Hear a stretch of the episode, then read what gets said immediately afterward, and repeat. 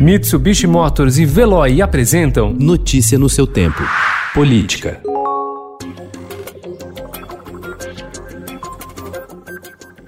O Itamaraty desmobilizou a frente diplomática brasileira que usava a preservação ambiental como trunfo para atrair recursos e influenciar decisões em fóruns econômicos internacionais. Numa sequência de mudanças políticas, o governo Jair Bolsonaro desistiu de sediar a Conferência do Clima 25, a COP25, no ano passado e rebaixou o tema na estrutura interna do Itamaraty. Agora é alvo de ameaças de perda de investimentos externos e bloqueio a exportações, além da desconfiança de seu real empenho em levar adiante negociações preservacionistas.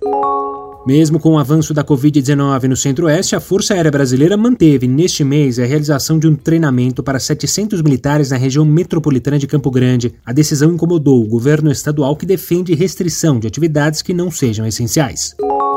O senador Flávio Bolsonaro teria usado quase 87 mil reais em dinheiro para comprar 12 salas comerciais no Rio de Janeiro no período em que era deputado estadual. A informação consta em documentos obtidos pelo Ministério Público Estadual e foi confirmada pelo próprio Flávio em depoimento a promotores no inquérito das rachadinhas, apropriação de salários de servidores, segundo reportagem publicada ontem pelo jornal O Globo.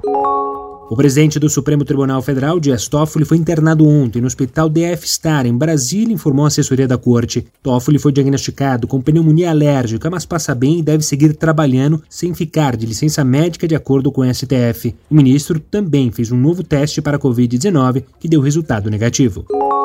Coordenador da Força Tarefa da Lava Jato em Curitiba, o procurador Deltan Dallagnol nega que a operação esteja escondendo segredos, como sugeriu o Procurador-Geral da República Augusto Aras há duas semanas. Segundo Deltan, os mais de 500 terabytes de informações sob custódia do seu grupo envolvem apreensões e relatórios dos últimos seis anos. Se dividir pelas 70 fases da Lava Jato, corresponde a cerca de 14 computadores por fase, o que é normal, diz o procurador em entrevista concedida por e-mail ao Estadão.